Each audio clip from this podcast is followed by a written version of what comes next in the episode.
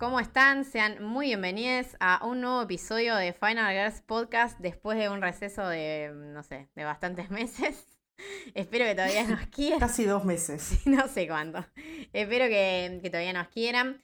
Eh, bueno, como siempre, quien inicia el podcast, eh, mi nombre es Florencia o Lunática y conmigo en esta edición están Sofía y Rocío. ¿Cómo están, chicas? Bien, muy bien. Acá sobreviviendo la pandemia del 2021. El 2020 nos ha dejado medio golpeados a todos y el 2021 no sabemos cómo viene, pero bueno, seguimos sobreviviendo.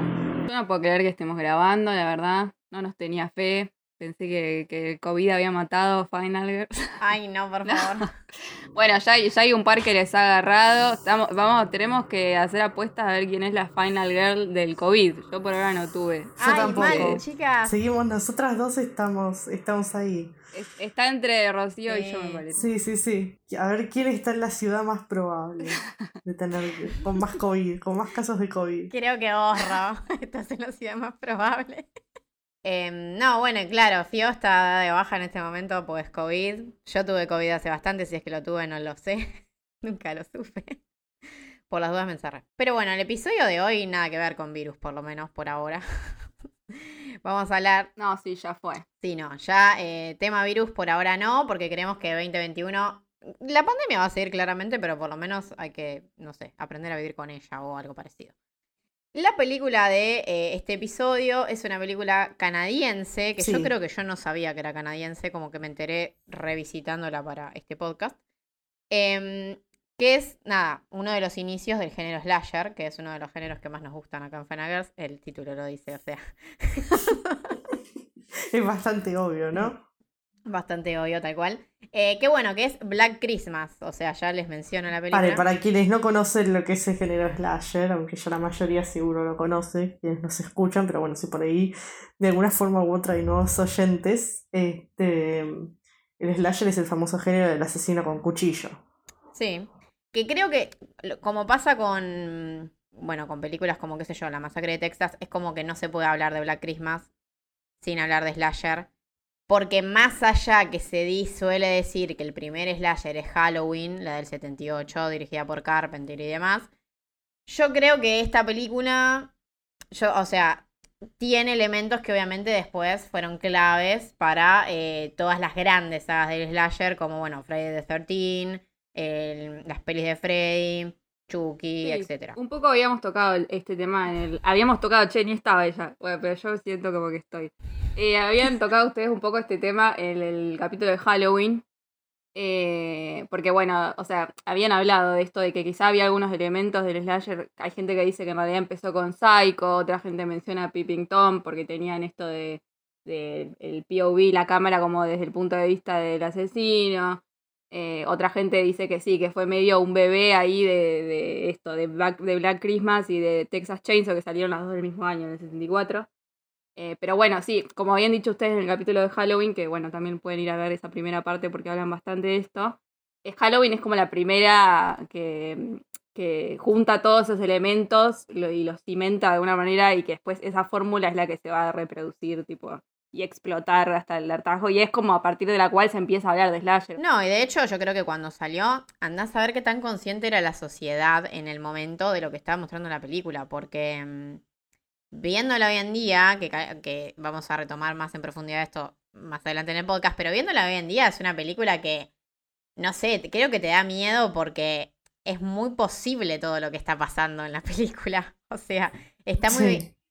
Está muy vigente en términos de cuestiones como, qué sé yo, femicidios, eh, acosos, todas esas cuestiones que pasan. Aborto. Aborto, por eso, es re fuerte. De todo, o sea, no sé, no sé qué quedó viejo, nada. Los, los pelos setentosos, que ni siquiera, porque están volviendo. O sea, nada. Todo. No, gracias a Miley Cyrus todo vuelve, chicas. Ay, qué buen, qué buen álbum el último de Miley. Tiene a Billy, a Billy Joel, tiene, es tan ochentoso, tan setentoso todo, chicas. Está buenísimo. Vayan a escucharlo. Eh, pero bueno, no, sí, está bueno remarcar eso. Nosotros de ayer ya hablamos en ese capítulo. Eh, pero bueno, Ro también había destacado, eh, como fuera del aire, que la película tiene elementos de Giallo también. Em, es, por el punto de vista de, la cámara, que en el Giallo es muy común que el punto de vista sea asesinatos en primera persona. Bueno, como también, qué sé yo, en su momento tenía psicosis. Em, pero bueno, las, las formalidades del giallo son muy particulares. Y la verdad que el primer asesinato de Black Christmas, en los otros no sé, pero el primero para mí es muy giallo. Real. El de, bueno, ya eh, recontra spoiler, a los dos minutos de empezar el capítulo. El de Barb también es regial. Sí, Sí. también, también, también. Em, pero bueno, no, antes de empezar a spoilear, si quieren hacemos una introducción a la peli para el no sé, el que no la vio, si no la vieron, igual creo que ya saben que la idea es ver las pelis primero. pero bueno. Em, nada, Black Christmas es una película que básicamente, o sea, está situada en las fiestas, tiempos navideños.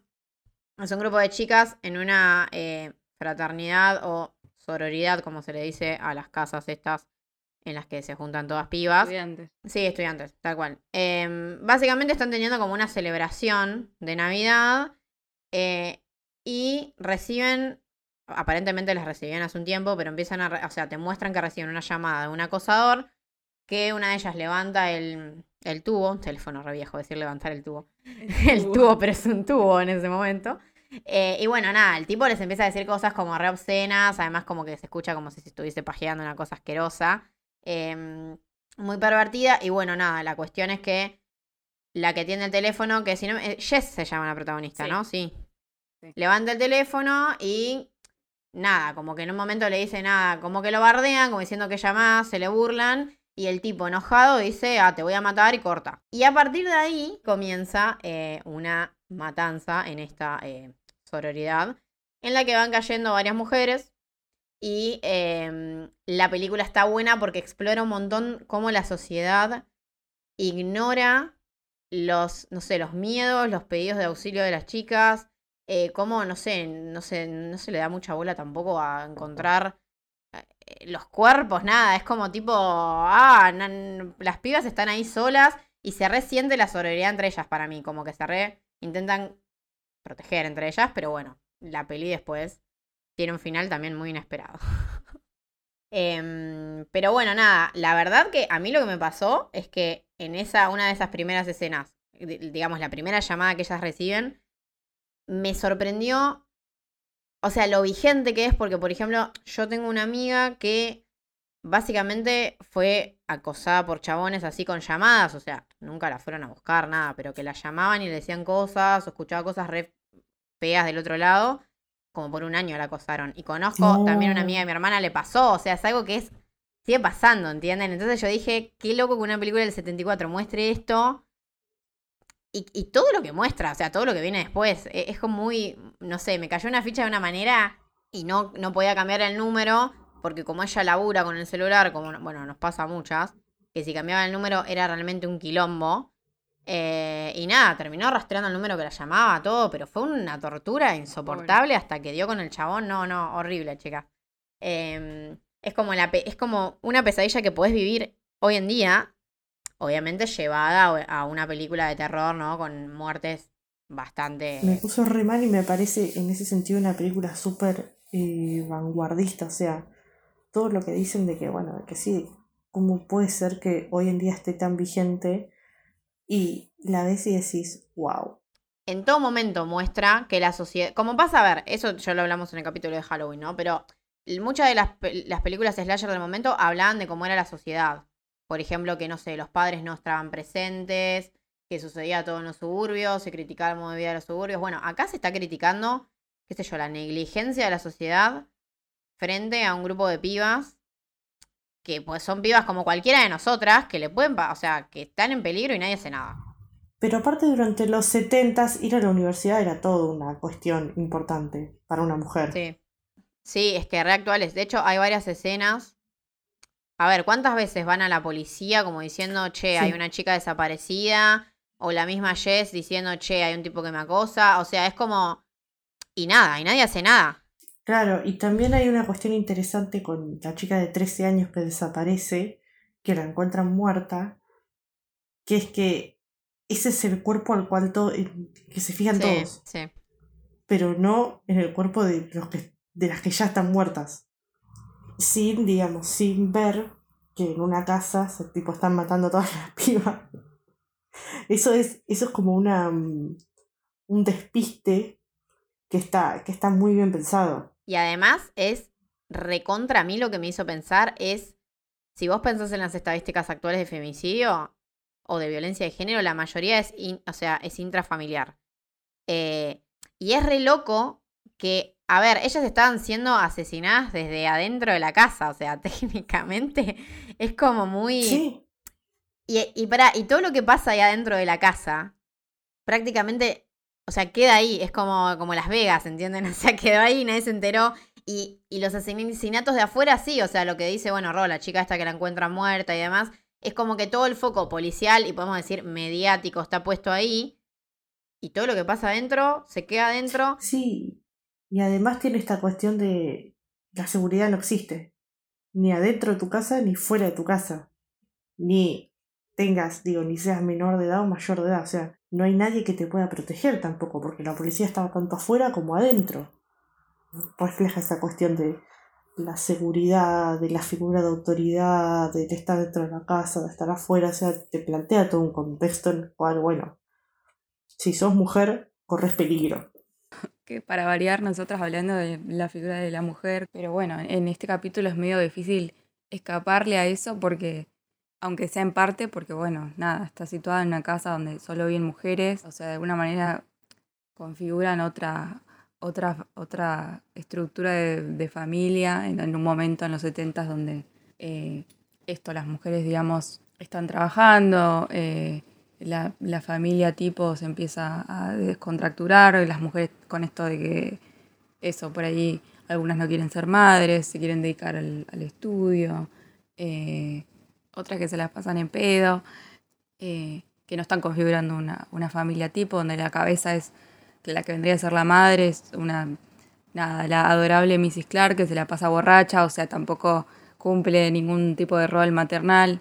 Eh, y todo eso, bueno, en contraste con, la, la, idea de la Navidad y, mismo con la casa en sí, que, que es una casa que uno podría ver una familia tipo viviendo tranquilamente, bueno, en el ático, en hablar que hay como juguetes de niños, eh, y, bueno, un poco se puede ver, creo, esa una ansiedad social como respuesta a todo eso en no solo roles de, mujeres que, no irían como con lo ideal social, sino de madres. Eh, bueno, Jess que directamente no quiere ser una, Mrs. Clark que no estaría cumpliendo ningún rol maternal, eh, la madre de Barb que, no, la, no, la invita a pasar las fiestas con ella, bueno, la madre de Claire ni siquiera aparece, o sea, eh, Billy tampoco parece venir de un núcleo familiar muy normal, hay en las llamadas habla de un bebé, dice mami, a, Claire mismo cuando la pone en la, en la silla de esa mecedora, le da un bebé para que sostenga, o sea, hay una cosa ahí eh, con la figura de, la madre. Es un poco parecido a Leatherface de Texas Chainsaw Massacre, o sea, que es un... Es quizás el hijo dejado de lado, maltratado. Y bueno, también está un poco el, lo temático de, el aspecto sagrado de, la celebración de la Navidad, eh, a, a todo el horror y lo que está sucediendo en esta casa, que tampoco nunca te dejan mucho olvidarte que es Navidad, porque en todos los planos hay, hay luces de colores, eh, contrasta muy fuerte con, bueno, los hechos que se terminan sucediendo en realidad. Que bueno, en ese sentido también está buena la escena cuando la matan a Bard, que está como en paralelo con, con los chicos cantando los villancicos. Tal cual, porque hay como una, qué sé yo, si vos pensás también, o sea, la Navidad se supone que es de juntarse, de familia, es como que hay un choque. Sí, hay una dicotomía interesante en eso, qué sé yo, es como... Que hemos hablado en otros capítulos de, de bueno, cómo entra el, mal eh, cuando la celebración es, vaciada. Incluso, ni hablar eh, que la Navidad debería ser, en teoría, cuando nace el niño Jesús. Y bueno, acá tenemos un niño que no van a hacer porque aborto legal, seguro y gratuito. Ah, eh, como un poco inaugurando esta Navidad negra en teoría, ¿no? Como este Salvador que, que no van a hacer. bueno, puede ser una. Es que creo que una de las cosas interesantes de Black Christmas, si lo pensamos para el resto de los slashers, es que justamente fue una de las primeras que usó un setting como es la Navidad, que tiene que ser como, qué sé yo, como en Halloween son los suburbios, que se supone que son lugares seguros y que está todo bien y que gente de plata. Bueno, acá es la Navidad, que te supone que tiene que estar, regalitos y comida y familia y demás. Y en paralelo está pasando algo turbio. O sea, yo creo que esa es una de las cosas más interesantes de Black Christmas, porque si vos comparás, no sé, con la masacre de Texas, la masacre de Texas ya de por sí el setting era turbio. Claro. Acá como que no. Acá como que hay, hay una fachada idílica y atrás de esa fachada pasa todo lo malo. que eso es muy... Eh, después se extendió en otras películas. Me parece como re interesante. Y después una cosa que a mí me hizo pensar el asesino es como que, que la película en algún momento, ah, por lo menos me pasó a mí, ustedes díganme si a ustedes les pasó, me hizo pensar que el novio de Jess es como, era, como que era el asesino. Sí. O sea, en, la mitad de la película como que en un momento, pero decís no puede ser, pues muy obvio. O sea... Pero, pero está bien construido como Red Herring, como que hay un montón de Red Herring, estoy diciendo. ¿Cómo se dice en castellano? ¿Cortina de humo? ¿Se dice? Creo que sí, sí, sí, sí. Ni hablar que, que bueno, tenés eh, puntos de vista de los dos, porque por, por, lo general teníamos el asesino, pero tenemos uno de, de, de Peter, cuando está bajando las escaleras, cuando le asusta a Jess, que está hablando por teléfono. Sí, tenés razón. Que se metió a la casa a dormir como un creeper de mierda, tipo, ¿qué carajo se te mete en la casa? bueno. Sí, creo que estamos de acuerdo que era un tóxico de mierda. Sí, totalmente. Eh, también es, él, es otro de los que llama por teléfono. O sea, en la película tenemos, qué sé yo, la mayoría de los llamados son de Billy, después hay un par de la policía, creo, pero hay uno que es de él. No, pero aparte hay otra cosa interesante de que todos los llamados por teléfono son de hombres en toda la película. No hay llamado telefónico de una mujer o de una madre preocupada o de lo que sea, no, dos hombres. De hecho, el papá, no me acuerdo de quién, es que la va a buscar y no la encuentra. El papá de la que primera que fallece, claro, la primera, va a buscar. Sí. que la de Claire, que la mujer, o sea, la, la, la dueña, podemos decir, de la sorority house, como que intenta ocultarle como un par de cosas en la pieza de ella, como para no demostrarle que, no sé, que era sexualmente activa, una cosa así, como diciendo, no, tu hija está bien, toda esa escena.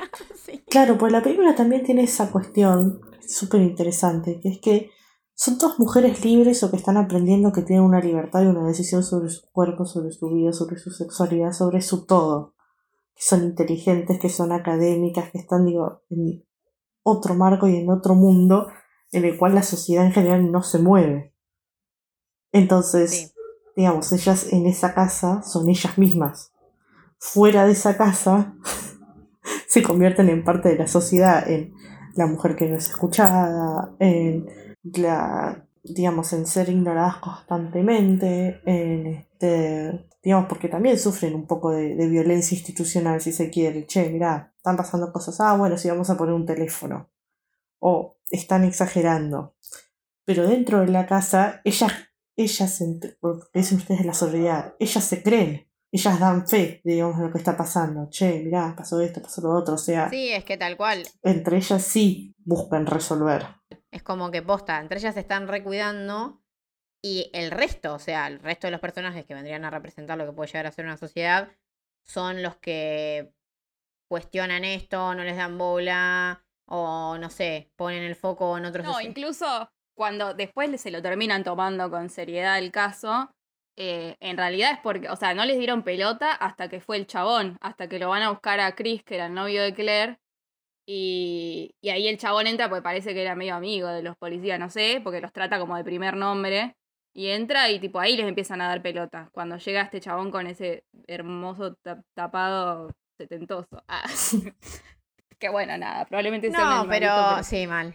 Esperemos que no, pero en los 70. Y, y, después te da la sensación de que John Saxon, que es el policía, realmente le está poniendo onda y que, que están. Que, que, un poco da hasta más miedo que en otros slasher que vinieron después, que postas como que los adultos no les creen o no les dan pelota. Acá como que realmente tienen, o sea, le ponen onda al final la policía, como que están realmente intentando solucionarlo y, y aún así no pueden. Y es sí, es que mm, tal cual. Un, bueno, una cosa que, lo, que había arrancado esta idea nunca la cerré que a mí lo que me pasa, lo que me parece del asesino es que al asesino al final nunca se le da identidad, tampoco nunca se lo muestra mucho ni nada, y yo creo que eso tiene un poco, o sea, un poco la búsqueda de la película es mostrar que, qué sé yo, que el asesino puede ser cualquier femicida. O sea, Sí, por un lado te totalmente. están mostrando, o sea, por un lado te están mostrando a Peter que es un tóxico por todo lo que decimos y además porque, qué sé yo, cuando la piba le va a decir que va, que va a abortar, él poco más la obliga a casarse. Es como... Le dice asesina de O bebés. sea, Bueno, ni sí, ni hablar, lo vemos con, con, con Peter, con Jess, que el chabón, o sea, poco más le amenaza, le dice como, no, vos no vas a abortar ese bebé, tipo, no le llega a decir qué es lo que va a hacer, pero, o sea, a mí no me, no me quedan muchas dudas de que el chabón podía reaccionar medio violentamente. Bueno, ni hablar de esto de también de, de cuando desaparecen todas las pibas, siempre les dicen, y debe andar con el noviecito en algún lado, que bueno, nada, nuevo es como usar esta sexualidad como recién descubierta en contra de las pobres chabonas.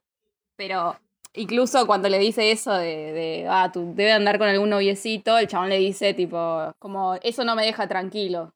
Claro, es que está presente, está presente esa idea de que justamente cuando el padre va a buscar a la hija, que está esa, que, que no, o sea, que no la encuentra, qué sé yo, es como que la otra le intenta ocultar todo lo que es, qué sé yo, el despertar sexual de su hija, porque claro, si el chabón ve que su hija es sexualmente activa, ah, está en peligro. Que es un poco esa idea de eso, un poco lo que hace la sociedad de, ah, se fue con el novio y se murió a su culpa. O se fue con un random de internet, se murió a su culpa. Es es Sí, eso la para mí. película pone todos estos, estos lugares en común, ¿no? Todos los lugares comunes en los cuales se, se encuentra una mujer normalmente. O sea, el chabón del acosador por teléfono, el novio tóxico, este, el padre que niega eh, que su hija es una mujer. Todas son situaciones comunes. Sí, la comisaría que no le dan pelota, eh, sí, todo, todo. Son situaciones que si no las viviste alguna vez, escuchaste que las vivió una amiga, una conocida, o sea, e- es la aposta.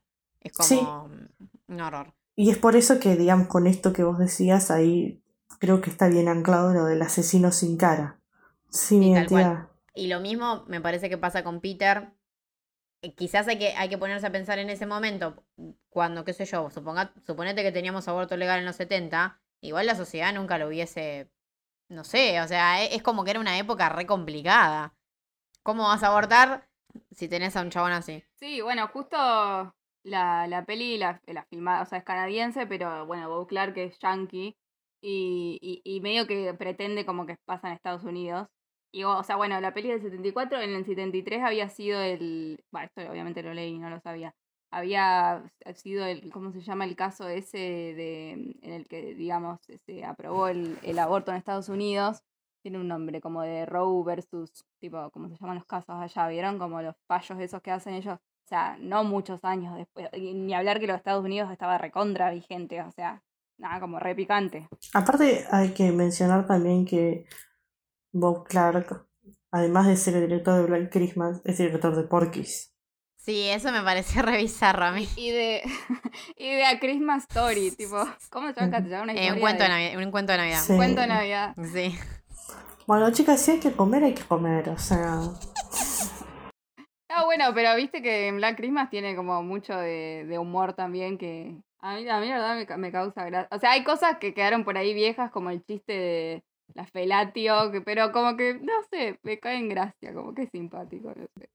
Pero digo, en, en Porky's, bueno, pero eh, para mí también es un poquito una prueba de, de funcionamiento de dinámica adolescente, grupo de chicas, Sí, sí. que les, tipo, tipo training que les sirvió para hacer Porky's después. Sí, sí, sí.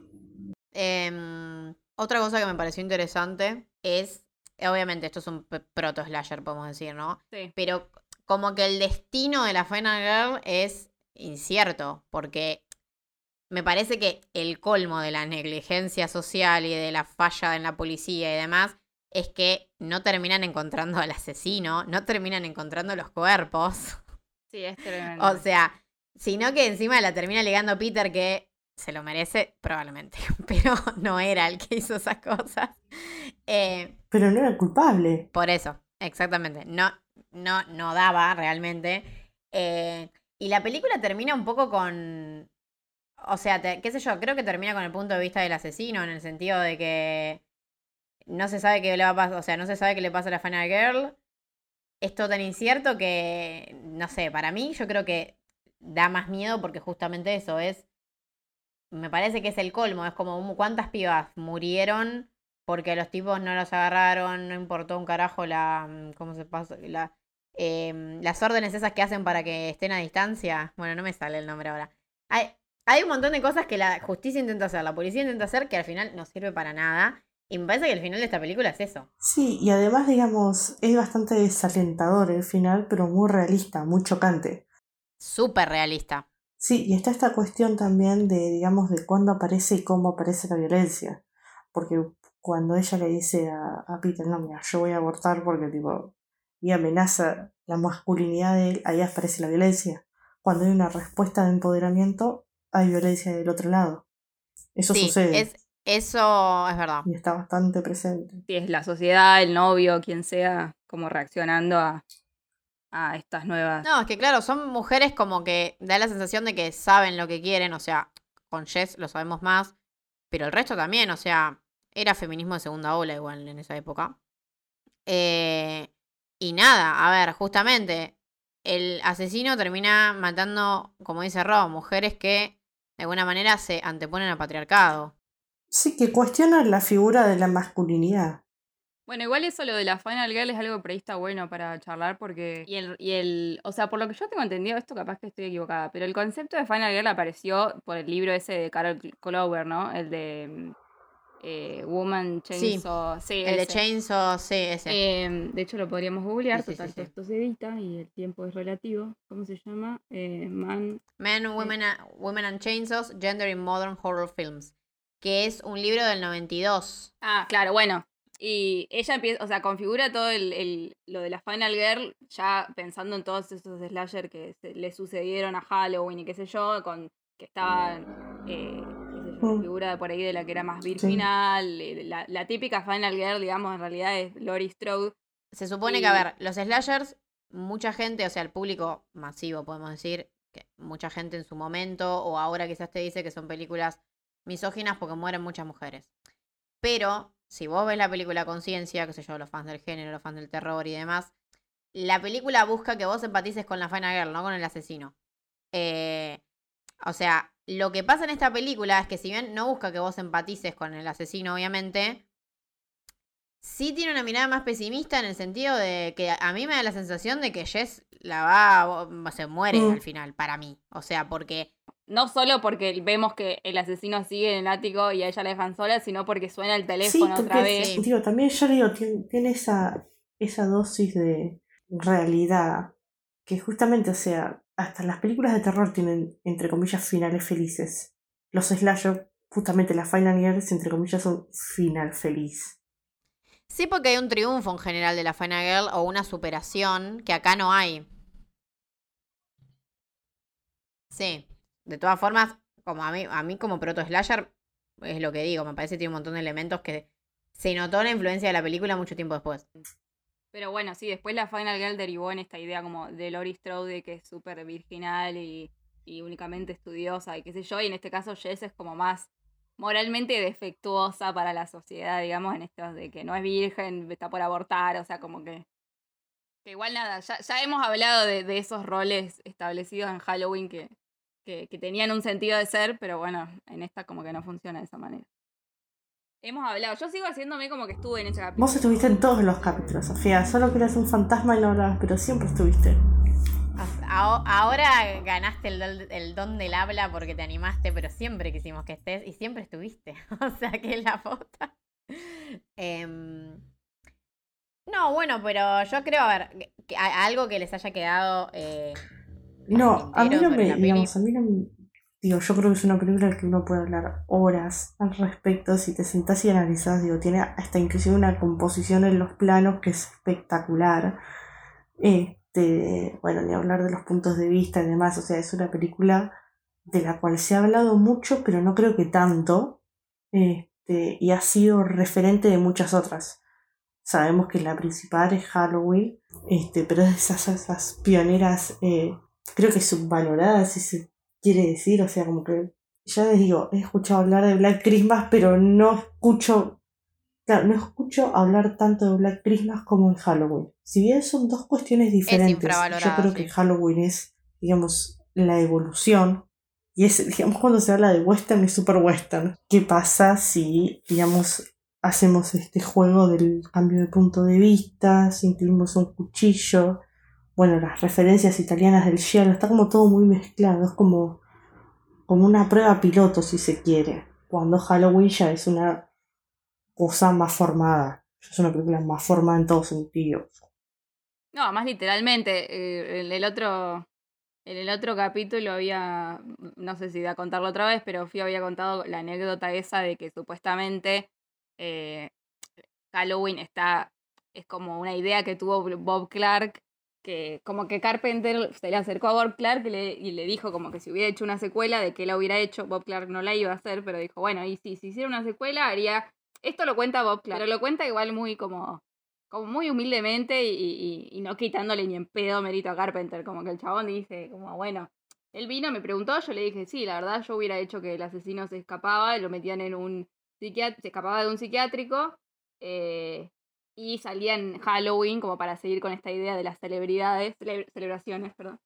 Y, y, eso es todo lo que le dijo y, y, él mismo dice, bueno, ni hablar que eso no es nada, o sea, es una semilla y después Carpenter con eso construyó una visión de mundo y hizo una cosa, nada, recontra importante y incluso está como orgulloso del mínimo, la mínima contribución que sí, tuvo. Sí, y además, este, digamos, si hay algo que me queda en el tintero, que es lo que más miedo me da de todo esto, es la vigencia de los temas hoy en día. Eso fue lo que más me... Es fuerte.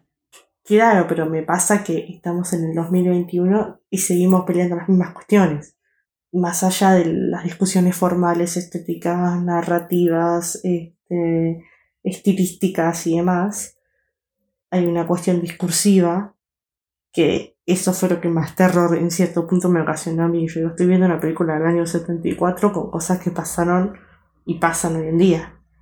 A ver, se suele hablar de, Black Christmas como una de las pelis, o sea, uno de los slashers infravalorados. Y yo creo que de Black Christmas igual se empezó a hablar justamente se empezó a hablar más un tiempo después cuando se em, empezó a notar estas cosas. A ver, no creo que sea casualidad que hayan hecho una remake el año pasado. O sea, es una película que justamente hoy en día me parece que es más interesante, está más vigente y que se la está valorando ahora. Es como, qué sé yo, a mí me pasa, me parece que es un caso parecido fuera, en otro subgénero, ¿no? Qué sé yo, Ginger Snaps.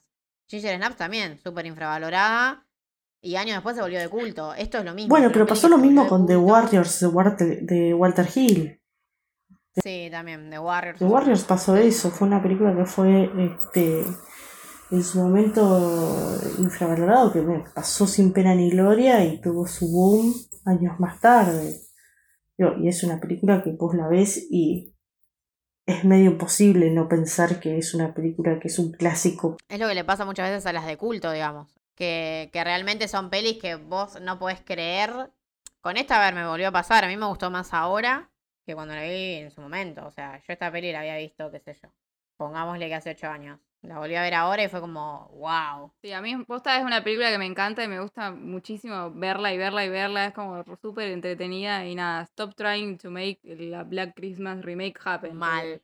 Nada, miren la Bueno, eh, nosotros cometimos el error de que. Ah, no, no vimos la remake. Flor de Jóvenes de, The Craft. Ay, Vimos la remake de Craft y cometimos un terrible error. no, es un desastre, eso es lo que es. Bueno, yo ahora voy a ir a cometer el error de ver el remake de Black Christmas, chicas. yo estoy cansada de cometer errores, así que no voy a ver nada. Yo digo, por cada, por cada vez que mi cerebro te tire la lucecita de mirar remake de Black Christmas, voy a poner Mandy que ahora está en Netflix. O sea, cada vez que piense en eso, voy a poner Netflix y voy a poner Mandy. Y ya está, se va. Me gusta. ¿Entienden? y para quienes no, y para quienes no vieron Mandy, prendan Netflix, busquen Mandy y pasen la bomba. Porque es para eso. Y nada, a ver, lo que creo que estaría bueno que, hagan ustedes quienes nos escuchan es cuéntenos si vieron los remakes, porque hay un remake de 2006 también. Eh, que ese yo me acuerdo que lo vi, porque era una época que veía cualquier porquería de terror que había en el, en el videoclub, en la posta. o sea. Em, es que sí, todos pasamos esa época, por eso digo, a ver, yo estoy a favor de ver tanto películas buenas como películas malas, porque necesitas ver las películas malas para poder reconocer las películas buenas. Es así. Este, eso es algo que decía Pauline Kael, una crítica norteamericana. Este, digo, estoy recontra a favor. Ya creo que tengo una edad en la cual he visto tanto, tan de todo, que por más que sigo viendo de todo, porque, qué sé yo, por ahí me pinta la de.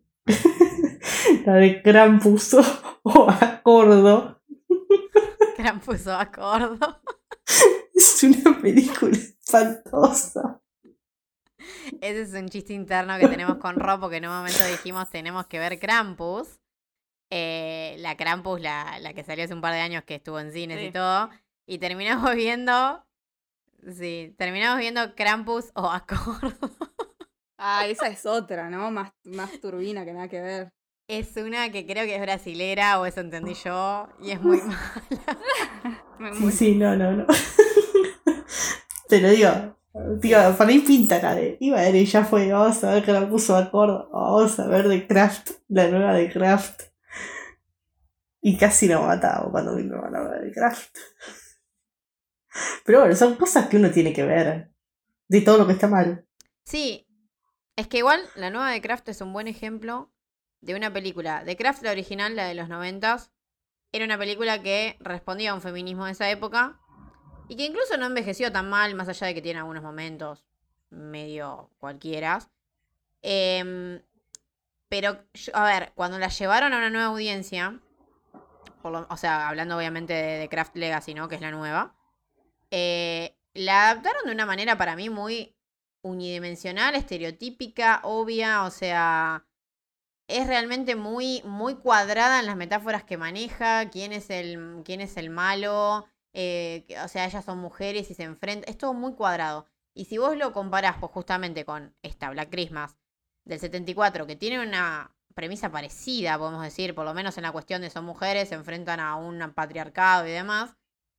Yo creo que cuando vos ves The Craft Legacy, yo creo que me va a pasar lo mismo con eh, Black Christmas del, de 2020. Me va a pasar lo mismo para mí.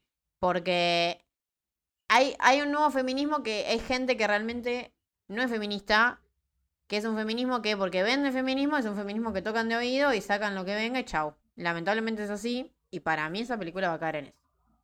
Sí, es muy probable, digo, o sea, esta búsqueda de agradar a todo tipo de audiencia, no importa qué, este, termina arruinando las películas de una forma total. Porque digo, todas estas películas presuponen personajes políticamente incorrectos. Este, como hablamos en Gran Christmas, las chicas no son políticamente correctas. No están en un molde. Digo, son lo que escapa del molde, este, son la rebelión en cierto sentido. Y en The Craft Legacy se busca todo el tiempo que sea políticamente correcto. O sea, son outsiders, pero son correctos. No terminan de ser outsiders.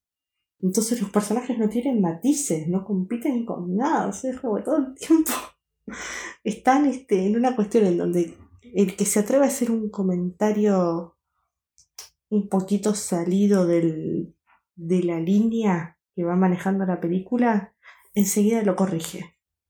Digo, son como diálogos corrigiendo todo el tiempo este, lo que se está diciendo. Sí, es tipo la gente borrando tweets viejos de Twitter, o sea, como, es todo lo mismo. Nunca mejor dicho. No, y además que probablemente posta eso que ustedes dicen, que es como, va a ser un feminismo falopa, que por ahí lo único que podés rescatar de esa película es eso. Y esta, o sea, como dijimos, está eso, que está, que está re bien, pero además tiene otras cosas. Mírenla. Sí, bueno, igual yo les quiero decir que si en algún momento estamos en una sorority house y hay un psicópata asesino dentro de la casa y ustedes están en el piso abajo, y yo estoy en el piso de arriba, yo les doy permiso para que se vayan corriendo. No hace falta que hagan la gran Jess y suban. Y en el momento hay, quien ve, hay que ver quién tiene espíritu de Fonagle y quién no. Capaz corremos todas o capaz subimos. hay que ver. Bueno, no sé. Yo les doy permiso para que me abandonen. ah, lo que sí les quería recomendar, si a alguien le gustan como las choluleadas así, hay un. A mí me gustan las, las trivias cholulas. Y hay un montón de material en YouTube de documental como de, de, entrevistas que les hicieron en el 2006, creo, a todo el cast. Y nada, la casa de Barb, que es eh, Coso, esta mujer maravillosa, eh, ¿cómo se llama?